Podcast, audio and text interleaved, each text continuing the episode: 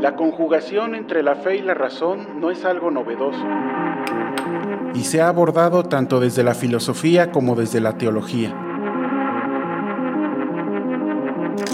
Para Juan Pablo II, fe y razón conviven juntas, dado que ambas son modos de los que el hombre dispone para entender mejor los caminos de Dios. Más aún, de acuerdo a este pontífice ahora santo, la fe y la razón son las dos alas con las que el espíritu humano emprende su vuelo. Los que participamos en este programa analizamos, compartimos y dialogamos sobre los caminos de la razón y la fuerza de la fe. Los esperamos todos los jueves en punto de las 12 del mediodía por MG Radio Misionera. Sean bienvenidos a esta nueva emisión del programa La Fuerza de la Fe en el siglo XXI, derroteros contemporáneos de la misión. El día de hoy nos acompaña nuevamente el padre José Alberto Hernández Ibáñez, a quien le damos cordialmente la bienvenida. Gracias, padre, por estar aquí con nosotros otra vez. Muchas gracias, encantado. Y les recuerdo que estamos viendo el eh, tema Cápsulas de Espiritualidad Patrística, Voces del Pasado iluminando nuestra fe presente. Ya el eh, jueves pasado, este, el padre Alberto nos estuvo compartiendo este tema eh, hoy está nuevamente con nosotros y todavía estará durante este mes en algunos otros programas. Y concretamente, como él mismo nos indicaba cierto derrotero, el día de hoy vamos con el tema específico del bautismo. Para los que nos sintonizan en esta ocasión sin el antecedente, les recuerdo, el padre José Alberto Hernández Ibáñez, originario de la, eh, de la Ciudad de México, es sacerdote de la Arquidiócesis de México, licenciado y doctorando en Teología y Ciencias de la Antigüedad Cristiana por el Instituto Patrístico Agustiniano de Roma, Italia. Fue director de la Escuela de Teología del Instituto Superior de Estudios Eclesiásticos.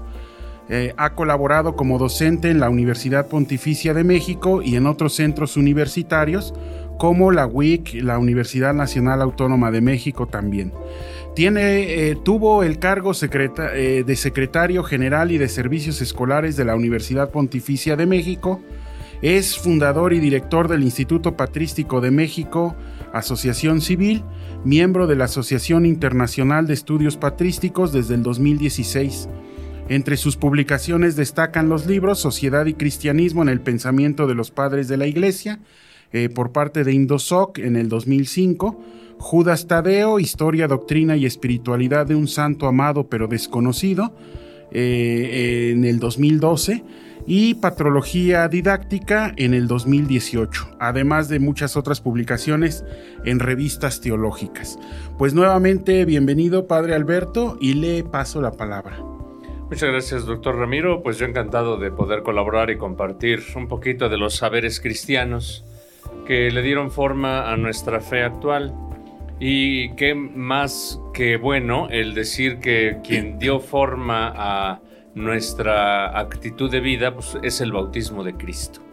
Y es de lo que hoy quisiera platicar con nuestro público, porque cuando se habla de espiritualidad, como lo definimos la vez pasada, a veces pensamos que es la adopción de alguna actitud filosófica o ética, o a lo mejor de alguna inspiración, pues sí, de carácter religioso, que tiene que ver más con el modelo de algún santo o de alguna expresión específica de la vida de nuestro, Señor Jesucristo. Sin embargo, el bautismo es en sí la espiritualidad del cristiano, porque ahí es la marca definitiva de la filiación con Dios.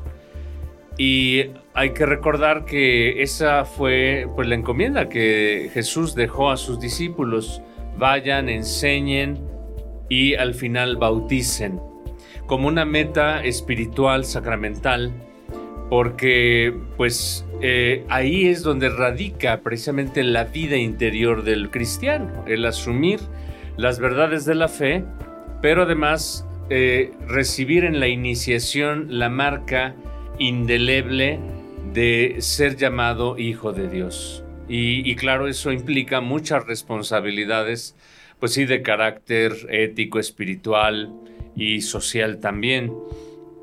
Hay que decir que, bueno, en la antigüedad, pues mucha gente buscaba esas formas espirituales de vida y la vez pasada también dijimos que muchas filosofías querían ofrecerle al ser humano una respuesta para la felicidad, pero no decían el cómo.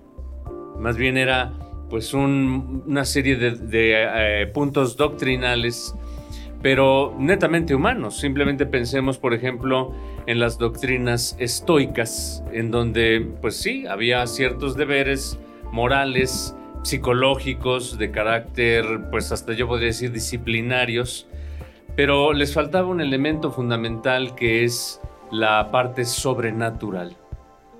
Y yo creo que esto es una de las principales cosas por las que el bautismo fue un vínculo de atracción muy fuerte, muy poderoso para los hombres de la antigüedad, porque no solamente se eh, presentaba como un ritual, como un rito, la vez pasada también hablamos de las religiones eh, paganas, y hablamos sobre todo de las iniciaciones, que eran como una especie de membresías que se compraban en la antigüedad pues, para tener prestigio. En cambio, el bautismo sí implicaba un compromiso. Nosotros pensamos que sí, eh, actualmente incluso, eh, pues los padres de familia llevan a bautizar al niño, lo registran, pues para sacarse la foto, ¿no? Y para decir, ya te toca este momento en donde Dios te va a dar una gracia y con eso seguramente no tendrás males que te persigan fuertemente, ¿no? Pero pues claro, cambió el modo del bautismo, antes era con adultos, ya después se implementó el bautismo de infantes y se perdió precisamente toda esa fuerza espiritual de una asunción libre del bautismo como una forma mental que tenía que vivir el creyente de Cristo. Por eso aquí cuando hablamos de la, de la espiritualidad hay que enfatizar el tema del compromiso, la responsabilidad bautismal. Y es a la que me quiero eh, referir en, los siguientes minutos. Eh, los primeros cristianos sabían que había que llegar a la edad de Cristo. Esa es la pretensión. Y por eso se van a establecer etapas de las edades de la fe. Entonces por eso va a haber párvulos en la fe, iniciados en la fe y adultos en la fe. Eso es algo que incluso para nosotros ya no es una guía pedagógica. Entonces decimos, ya estamos bautizados, prácticamente ya pues nos ganamos la vida eterna, ¿no? No. Tiene que haber todo un sistema de responsabilidades y prácticas. Y eso lo quisiera yo explicar más adelante cuando vayamos a ver el tema del catecumenado antiguo que era todo un programa, ¿no? De instrucción, pero sobre todo de cambios sustanciales de la persona. El prototipo de este proceso lo vemos, por ejemplo, en aquel pasaje de los Hechos de los Apóstoles, cuando Felipe va de camino, después de la resurrección y ascensión del Señor, y se encuentra a un etíope. Y lo encuentra leyendo las escrituras. Y aquel dice, pues no entiendo que alguien me explique. Y entonces eh, Felipe, como buen catequista, instruye al etíope y este recibe un llamado particular. Eh, y le dice, bueno, pues, ¿qué me falta para recibir el bautismo? Y aquel le dice, nada, aquí hay agua. Se bajan del carro y lo bautiza y en ese momento se inaugura una nueva versión de la evangelización en aquellas tierras de Etiopía. Pero en el fondo estamos viendo que el etíope recibe la iluminación de Cristo a través de la palabra. Entonces, fíjense, este es el primer tema que hay que ver, la espiritualidad como una iluminación a la mente y a la vida de la persona. Eh, de hecho, por eso a los bautizados que se les eh, bañaba con el agua en la noche de Pascua, se les llamaba los Illuminati. Fíjense cómo este término eh, a veces lo vemos con referencia esotérica, ¿no? Como si fuera una secta ocultista y pues malévola, ¿no? No, ese era el nombre de todos los cristianos al inicio, al origen de su bautismo De hecho, en griego se les llamaba los fotitzomenoi, los que recibieron los fotones de la luz de Cristo, ¿no?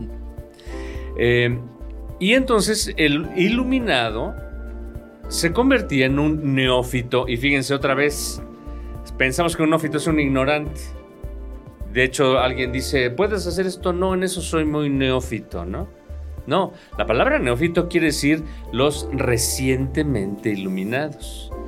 Por lo tanto, ya habían recibido toda una información relativa a su fe y con esa ya podían entender a Dios y recibían el misterio de la fe y la gracia de Cristo.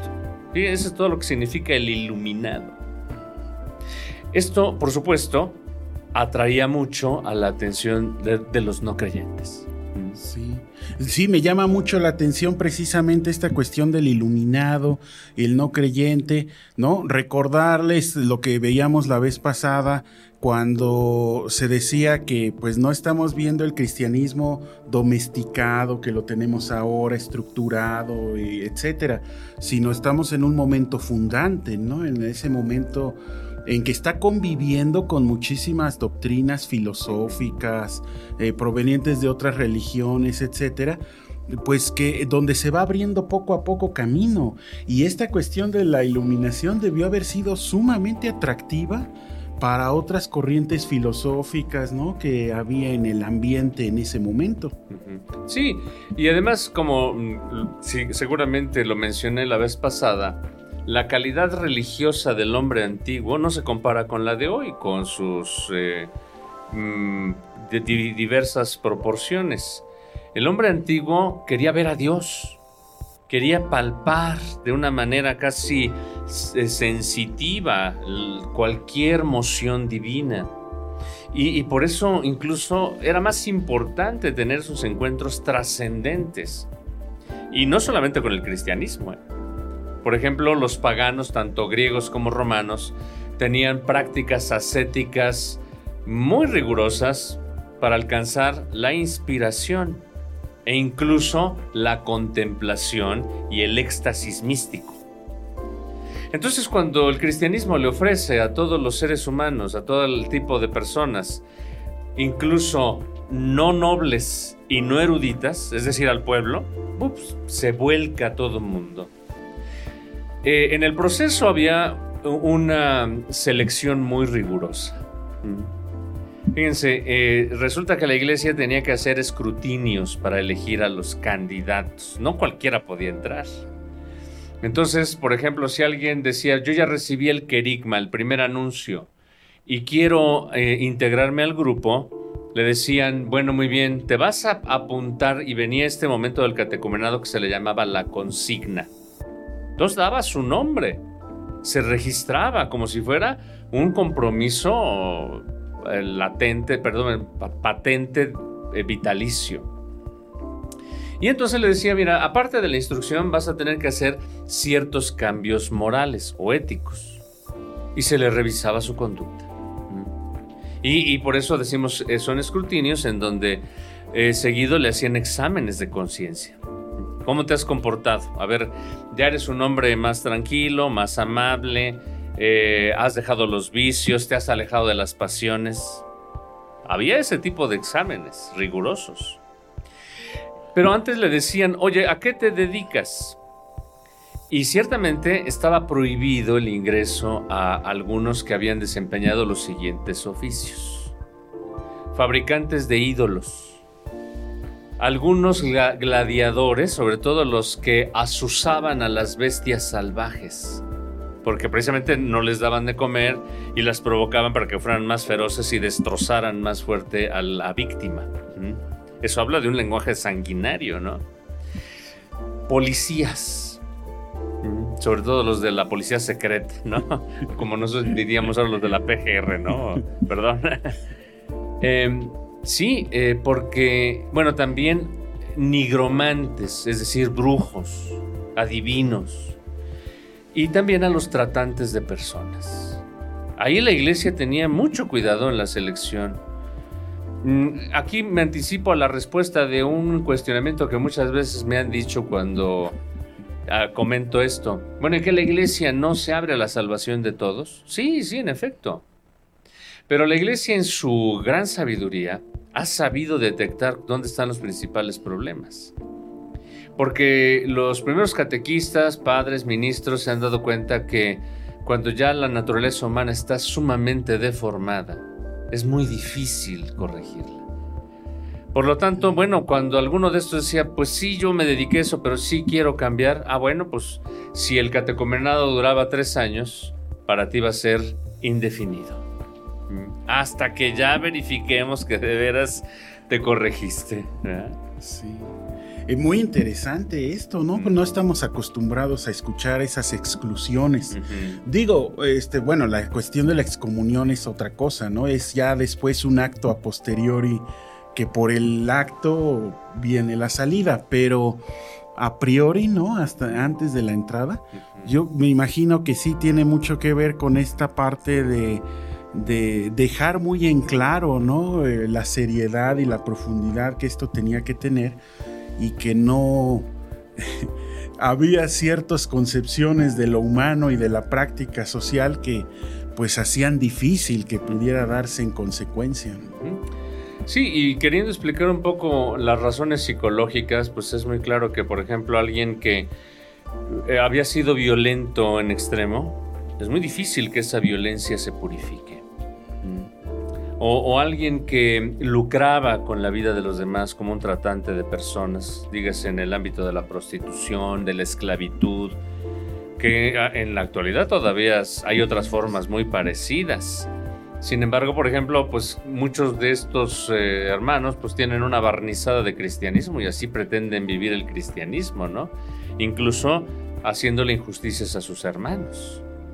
Pero antes no, antes sí había una supervisión rigurosa de todos estos procesos, porque sí, eh, si le permitían a alguien entrar a la comunidad cristiana sin esto, no se garantizaba la santidad de la persona ni de su ambiente. Voy a platicar de un caso. Hubo un gran teólogo romano que se llamó Novaciano, que él eh, quiso entrar a la comunidad cristiana antes ser teólogo era un gran erudito, un hombre muy preparado, pero era muy prepotente. Incluso vanidoso, arrogante y pretencioso. Entonces le dijeron, no, no, no, fíjate que no, no, no pasas y no pasas y no pasas hasta que te compongas. Entonces lo inscribieron como catecúmeno, pero no pasaba y no pasaba los exámenes de, de vida, ¿no? Pero un día enfermó y pidió el bautismo de emergencia. Y entonces la comunidad dijo, bueno, pues pobrecito, ¿no? Ojalá el Señor nos haga el milagro, ¿no? O de que se lo lleve o que lo cambie. y lo bautizan, él se recupera. ¿Y cuál va siendo el, el tema de que, bueno, pues estuvo bien un tiempo, pero siguió con sus actitudes negativas. No cambió en sí. Y entonces, al poco tiempo, solicitó el presbiteral.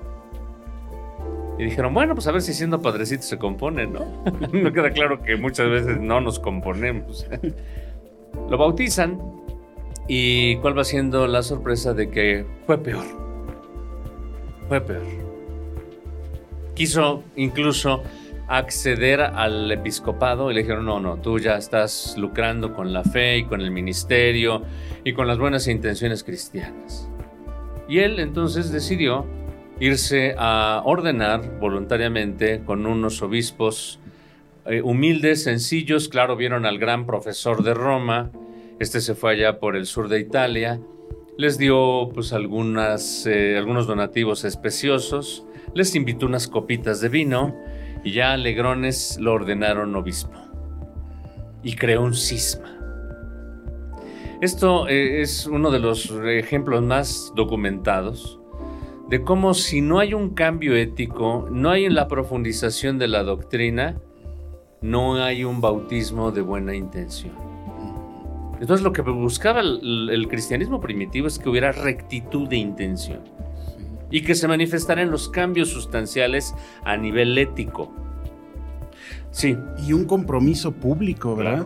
Porque me llama mucho la atención eso de que se registraban públicamente. Y supongo que a partir de esa inscripción había sanción pública también. Me trae a la mente, por ejemplo, ciertos cargos religiosos que nuestro pueblo tiene en sus expresiones de religiosidad popular por ejemplo en Iztapalapa con los actores del Via Crucis, etcétera, todo el pueblo sabe quiénes son y los sancionan. O sea, si ya se le está pasando la mano en la fiesta o, anda por un lugar que no debe, la misma comunidad le indica, le dice, tú no, en este año no. No es solo por ti, es también por nosotros, ¿no? Para eh, salvaguardar la dignidad. Sí, el honor del acto, ¿no? Claro, y, y estos actos son pues una representación anual, ¿no? Sí. Pero acá no, aquí incluía la vida, la involucraba. Por eso hablo del tema de la rectitud de intención, que es algo que también pues pues ahora, por ejemplo, que vivimos épocas de posverdad, en donde ya no hay verdad, donde nadie se compromete con la verdad, pues cada quien hace lo que quiere, ¿no? No hay un compromiso con la propia vida. Entonces, fíjense, ya hay aquí dos conceptos. Primero, iluminación, ¿no? Recibo toda la doctrina, la verdad de Cristo, la asumo como un cambio mental. Y luego viene la rectitud de intención. Quiero, quiero perfeccionarme a través del bautismo. Y por eso viene aquí otro momento que, pues, eh, nosotros lo vemos más desde un punto de vista ascético, el tema de la conversión. Decimos, bueno, yo soy bautizado, pero yo creo que este año sí me convierto, ¿no? Como dijo Lupita D'Alessio, hoy voy a cambiar, ¿no? Pero nunca hay ese cambio sustancial moral porque no hay un cambio de mentalidad. De hecho, la palabra conversión en griego se llama metanoia. Es un cambio de actitud, pero basada en el cambio de forma mental. Cambian los principios, las convicciones y las actitudes de vida. Entonces, porque este es el principio de otro concepto que el bautismo primitivo tenía muy al ojo, que es el tema de la regeneración. Mm, fíjense, San Pablo dice, nacemos en un cuerpo material y este cuerpo material se siembra en la corrupción, pero resucita en la incorrupción. Ah, este es un tema muy interesante a nivel ético, filosófico, moral eh, para nosotros la corrupción pues es el delito, ¿no? Es el fraude, es el soborno que habitualmente se ve pues en algunas personas, incluso en gente pública. Y es un problema social, ¿no? Pensamos que todo, que todo mundo está involucrado y, nadie está involucrado, ¿no? Pero eh, en el cristianismo antiguo había dos concepciones de corrupción. Una, la injusticia social, que se manifestaba mucho en la desigualdad y en la violencia entre los seres humanos. Eso era un acto de corrupción. Porque todo eso estaba inspirado por los vicios, los placeres y las pasiones humanas.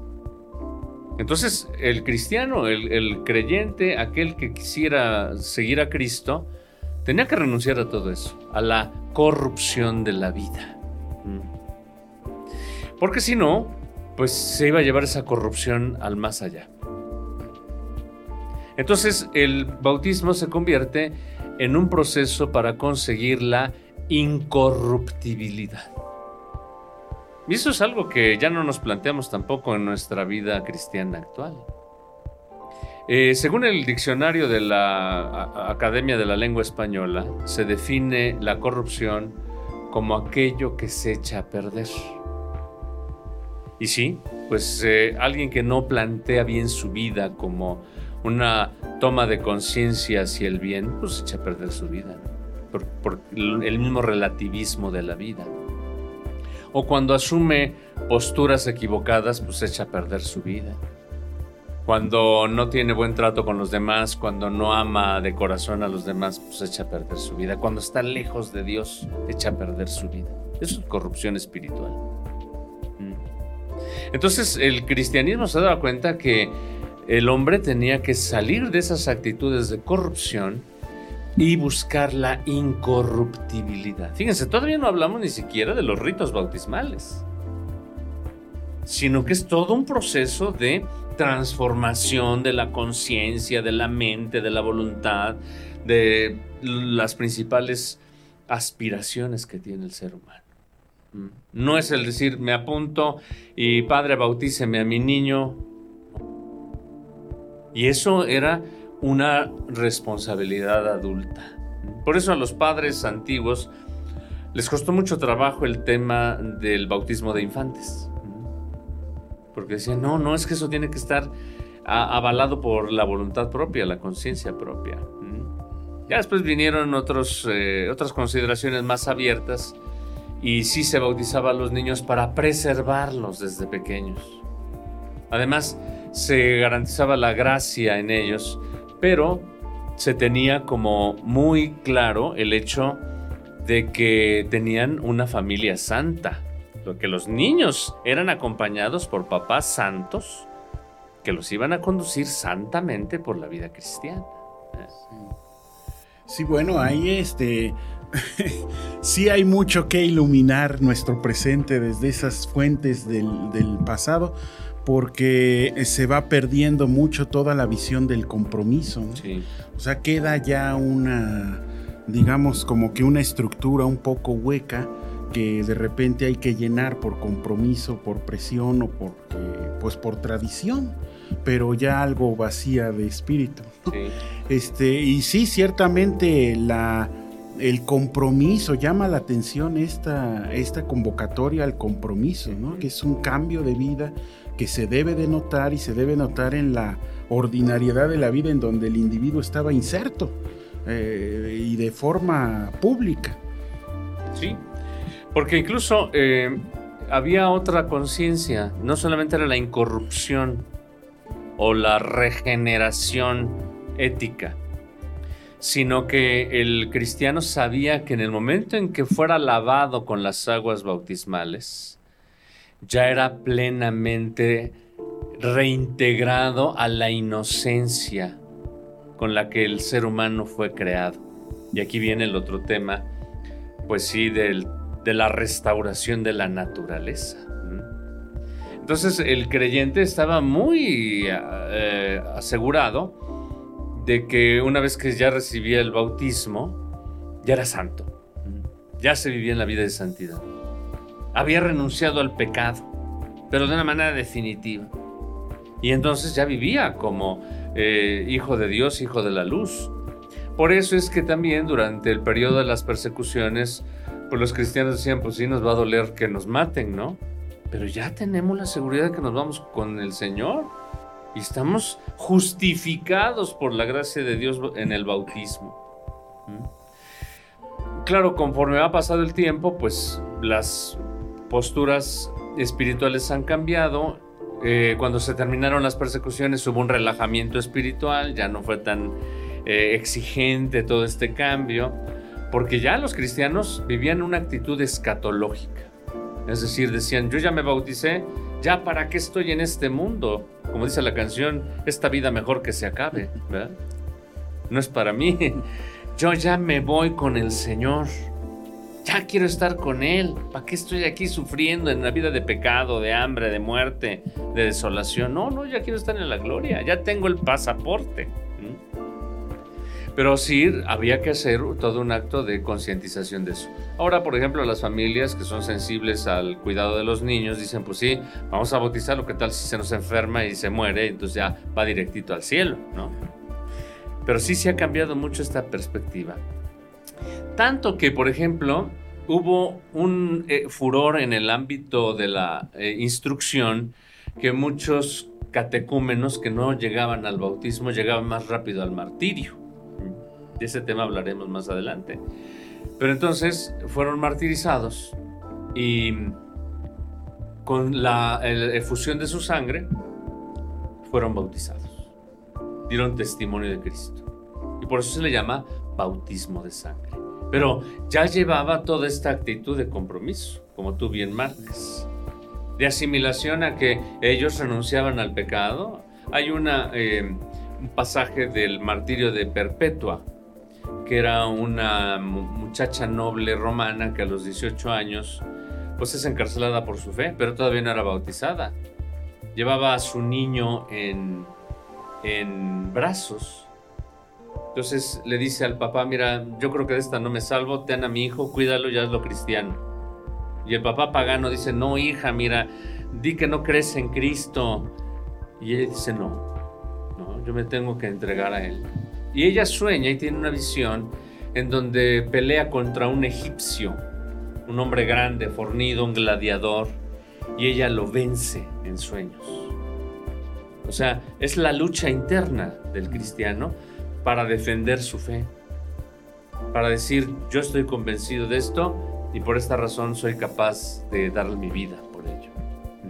Entonces es otro concepto, ¿no? del bautismo y así muchos otros ejemplos de la eh, fuerte carga espiritual, filosófica, moral que tenía el bautismo.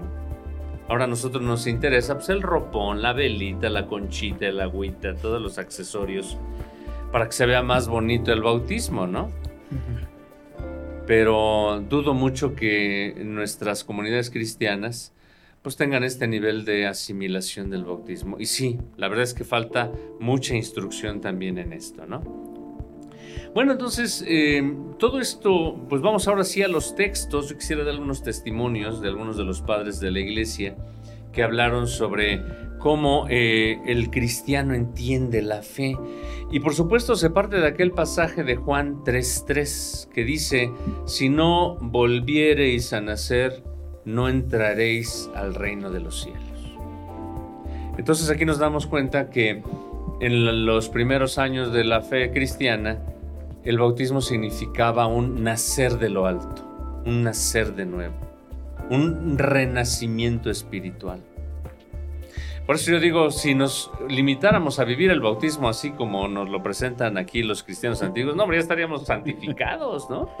Sí, implicaba todo una reestructura mental y espiritual, ¿no? De, volver a organizar la jerarquía de valores y que en muchos casos implicaba también el rompimiento con ciertas eh, normas, tendencias de la sociedad que pues atrajo la animadversión, ¿no? En aquellos momentos iniciales. Sí. Bueno, porque era un cambio de estatus, ¿no? Social, de ideas, Simplemente, por ejemplo, eh, no existía el concepto de perdón en la antigüedad, ni de fraternidad, ni de una justicia que no fuera la distributiva, sino una justicia de devolver a Dios todo lo, eh, bueno, lo santo, etc. Quiero leer un pasaje, no es muy breve, pero me, me parece que este redondea muchos elementos que también quisiera mm, comentar San Justino de Roma fue uno de los grandes apologistas, fue un filósofo cristiano, un laico que se entregó de lleno a la enseñanza del Evangelio por vía de la filosofía, y él también murió mártir, pero ya siendo cristiano. Es más, él dice, él narra su conversión diciendo, escuché las palabras de aquel anciano que me enseñó la amistad de los profetas hacia Dios y por eso soy cristiano y por eso soy filósofo. Quisiera que todos acogieran esta fe, porque la fe cristiana es la única filosofía digna de ser creída. Entonces fíjense cómo el bautismo estaba elevado incluso a nivel de filosofía, como una gran verdad, una gran sabiduría. Entonces leo esto que Justino nos ilustra a propósito del bautismo. Porque Cristo dijo, si no volviereis a nacer, no entraréis en el reino de los cielos. Y es evidente para todos que no es posible volver a entrar en el seno de nuestras madres una vez nacidos. Y también está dicho en el profeta Isaías el modo como podían liberarse de los pecados aquellos que habiendo pecado se arrepintieran. Lavaos, volveos limpios, quitad las maldades de vuestras almas, aprended a hacer el bien. Ah, qué interesante esto. El arrepentimiento también era un acto bautismal. De hecho, otro pasaje de otro texto que se llama El pastor de Hermas decía, el arrepentimiento es una sabiduría. porque el pecador se da cuenta del mal que hizo y tiene la humildad de corregirse. Y dice, ¿no te parece que el arrepentimiento es una sabiduría? Fíjate qué bonito, ¿no? O sea, ahí hay una espiritualidad muy grande. ¿eh? Sí, no estamos acostumbrados a verlo así, como un estilo de pensamiento, como una forma de sabiduría, ¿no? Sino más bien como, pues simplemente, eh, pues la carga emocional de arrepentirse, del remordimiento, etcétera. Pero sí es cierto, es un, es un estilo. No, y, generalmente, bueno, pues así actúa la naturaleza humana, pero uno no se arrepiente por orgullo. Por eso dice, el, arrepentimiento es una sabiduría porque el que peca se da cuenta y se humilla ante sí mismo y recapacita y cambia. Y, sí, desafortunadamente nosotros decimos, no, yo no me arrepiento, ¿no? E incluso en la actualidad hay muchos cristianos que dicen, no, no te arrepientas, ¿no? Ya lo que hiciste, lo bailado y todo lo demás, nadie te lo quita, ¿no? Pero trae muchas consecuencias psíquicas, ¿no? Espirituales. Y se quedan muchos remordimientos y mucha pena.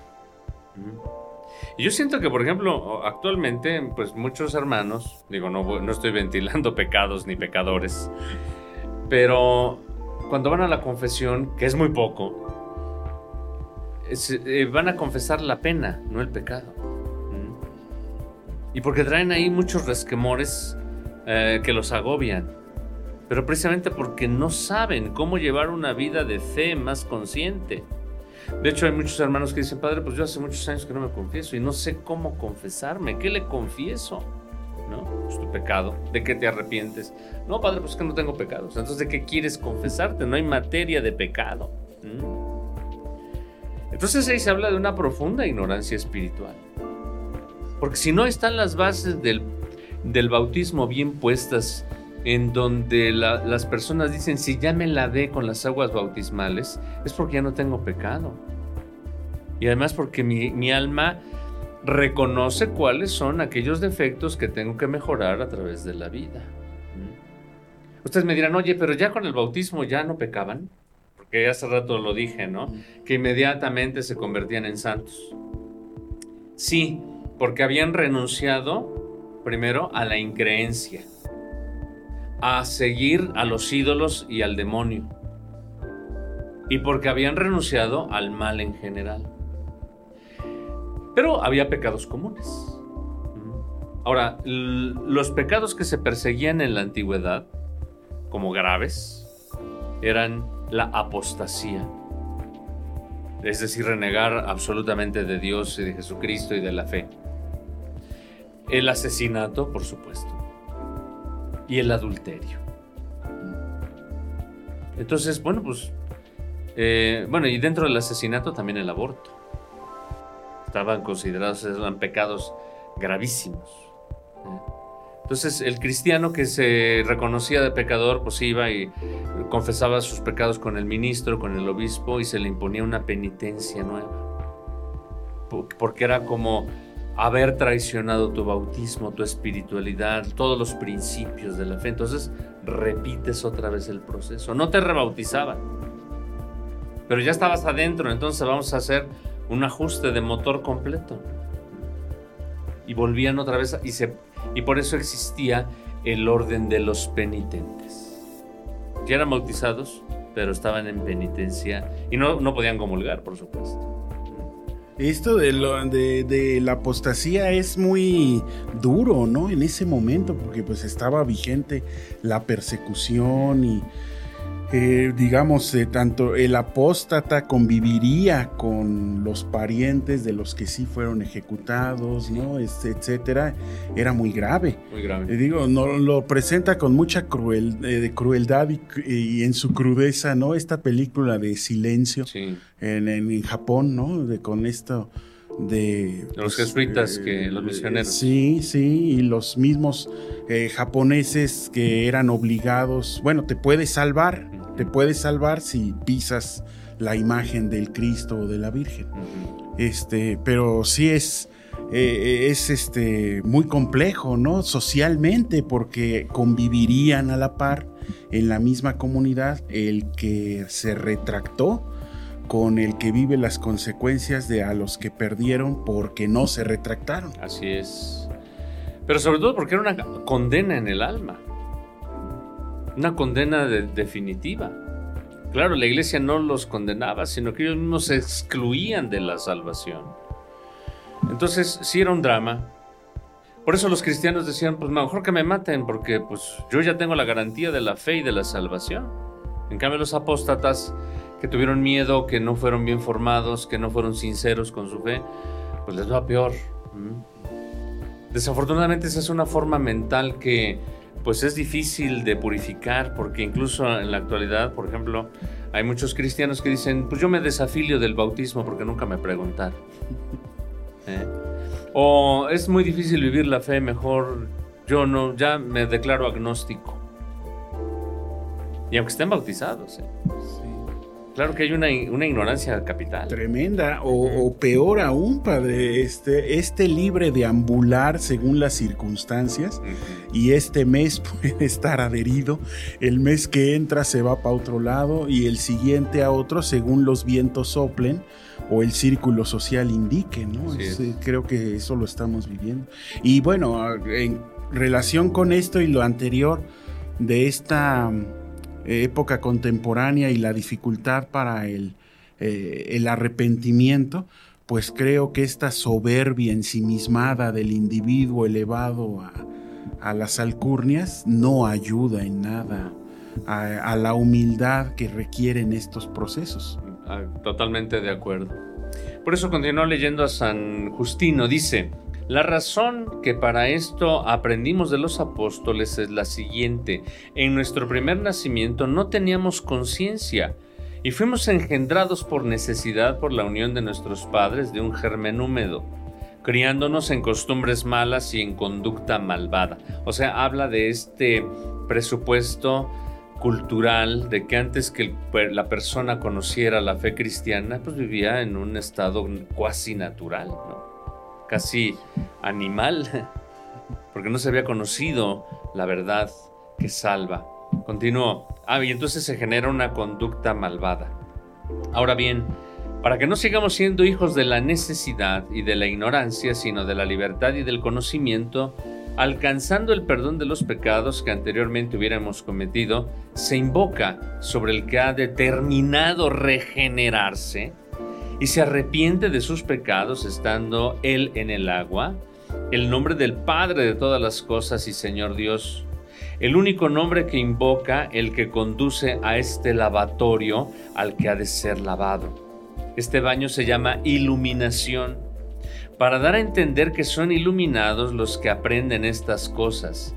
Y el que es así iluminado se lava también en el nombre de Jesucristo el que fue crucificado bajo Poncio Pilato, y en el nombre del Espíritu Santo, que nos anunció previamente por los profetas todo lo que se refiere a Jesús. Fíjense cómo aquí hay una explicación de la forma, el modo, la instrucción, la esencia de lo que es el bautismo y las palabras con las que se denomina el nuevo cristiano, ¿no? Hijo en el Padre, en el en el, perdón, Hijo en el Padre, en el Hijo y en el Espíritu Santo, ¿no? Bueno, entonces, eh, incluso aquí está incluido, pues, un, un, perdóneme, el proceso del rito, eh, que es la confesión de la fe para el perdón de los pecados, ¿no? Que eso ha quedado, pues, más que manifiesto en la doctrina del bautismo, que es para el perdón del pecado original. Aquí todavía no se hablaba de ese término, simplemente es pecado el pecado. Ya después con San Agustín se va a retomar el tema del pecado original y todo ese problema pues teológico que implica, ¿no? Pero hay otro autor que pues para quien quiera pues tener más profundización del tema se llamó Tertuliano. Este señor aunque pues, al final se desvió un poco de la fe auténtica ortodoxa, todo lo que él dijo acerca del bautismo es maravilloso porque él desarrolló toda esta eh, doctrina del bautismo. Y precisamente tenemos un pasaje donde nos habla de esta espiritualidad bautismal. De hecho, él piensa que pues con el bautismo es el medio más adecuado para la santificación. No necesitaríamos de ninguna otra espiritualidad más que vivir el propio bautismo. Y leo. Dice, no hay nada que contribuya tanto a endurecer las mentes humanas como el contraste entre la simplicidad de las obras divinas tal como las vemos llevarse a cabo y la grandiosidad de los efectos que en ellas se prometen. En este punto es tanta la simplicidad, la ausencia de pompa y de boato fastuoso, y en realidad elementos costosos que un hombre es sumergido en el agua y bañado mientras se pronuncian unas pocas palabras y en poco o nada vuelve a salir más limpio que antes. Precisamente por esto resulta tan increíble que pueda así conseguirse la vida eterna. Fíjense aquí, si Tertuliano viviera en estas épocas ya nos hubiera pues eh, corregido, ¿no? Porque dice, no se necesitan accesorios para el bautismo. Se, lo único que se requiere es conocer el significado del agua que te va a limpiar profundamente. tan sencillo como eso es la acción divina, que el simple baño te va a restaurar perfectamente y vas a salir más limpio que antes. Fíjense ahí, habla del poder de Dios, ¿no? Del poder de la acción regeneradora del bautismo. Eh, un acento completamente opuesto, ¿no? A, digamos, eh, en época contemporánea, viviendo eh, un ritual por tradición, ¿no? Un poco sin conciencia, pues el énfasis y el acento se pone precisamente en los factores externos y se olvida un poco el refuerzo, la parte sustancial. Sí, sí, sí. Continúa leyendo, dice, no me engaño al decir que por el contrario las solemnidades de los ídolos con su, secreto, con su aparato teatral y costoso, es lo que constituye toda la credibilidad y autoridad de aquellos, o sea, de los paganos. Fíjense cómo se ha repaganizado un poco a veces la práctica, ¿no? Qué miseria es la incredulidad que niega a Dios lo que es más propio de él, la simplicidad y el poder. Por ventura, ¿no es maravilloso que en un simple lavatorio quede disuelta la muerte? Fíjense qué bonito, ¿no? Como el bautismo nos libra de la muerte. Y entonces el que es consciente de eso, pues adquiere una nueva vitalidad, porque ya eso le garantiza que su vida está por buen camino. Continúo. Porque es maravilloso, no se quiere creer mientras que precisamente por ello debía creerse más. ¿Cómo han de ser las obras divinas sino mayores que todo lo que nos maravilla? También nosotros nos maravillamos, pero creemos. En cambio, la iniquidad se maravilla porque no cree. Se maravilla de esas cosas simples y las tiene por vanas. Se maravilla de estas cosas tan grandiosas y las tiene por imposibles sea así como tú piensas, la palabra divina te sale al encuentro de ambas objeciones. Eh, porque si Dios es sabio y poderoso, cosa que admiten aún los que no hacen caso de Él, tiene razón para usar como materia de sus obras lo que es contrario a la sabiduría y al poder, es decir, la necedad y la imposibilidad, porque todo poder tiene su causa en aquello de donde se suscita. Entonces lo que Tertuliano quiere decir aquí es que incluso con el bautismo, con las formas simples con las que se confecciona y se administra, pues tienen todo el poder de Dios. Pese que otros pueden verlo como algo vacío, vano, elemental y sin chiste, pues no, tiene un poder superior que es un poder sobrenatural. Y esto lo creyeron los primeros cristianos. Y por eso vivían prácticamente de la sobrenaturalidad de Dios en cada momento de su vida. No necesitaba ningún otro refuerzo, sino decir, soy bautizado, yo ya renuncié al pecado, Dios me lavó el día del, del bautismo, me lavó mis pecados, me ungió con su espíritu, y eso me basta para tener una vida recta. Claro, el bautismo tenía que acompañarse con una instrucción constante. De tal manera que en el proceso catecumenal, después del bautismo, en la noche de Pascua, eh, eh, se seguía viviendo la dignidad bautismal representada en aquella túnica blanca, que era el cambio del hombre viejo al hombre nuevo, y con la continuidad de las catequesis mistagógicas, que quiere decir la profundización de la fe. Y cada año toda la comunidad cristiana volvía a las catequesis, para que no se les olvidaran sus deberes, los compromisos. Y además, pues la humilía, los sermones, eran de necesidad para que hubiera pues una renovación constante en la fe a través de la predicación de la palabra de Dios. Y bueno, hay toneladas de información sobre el bautismo, ¿no? Apenas leí dos fragmentitos, ¿no? Y me faltaron muchísimos otros autores.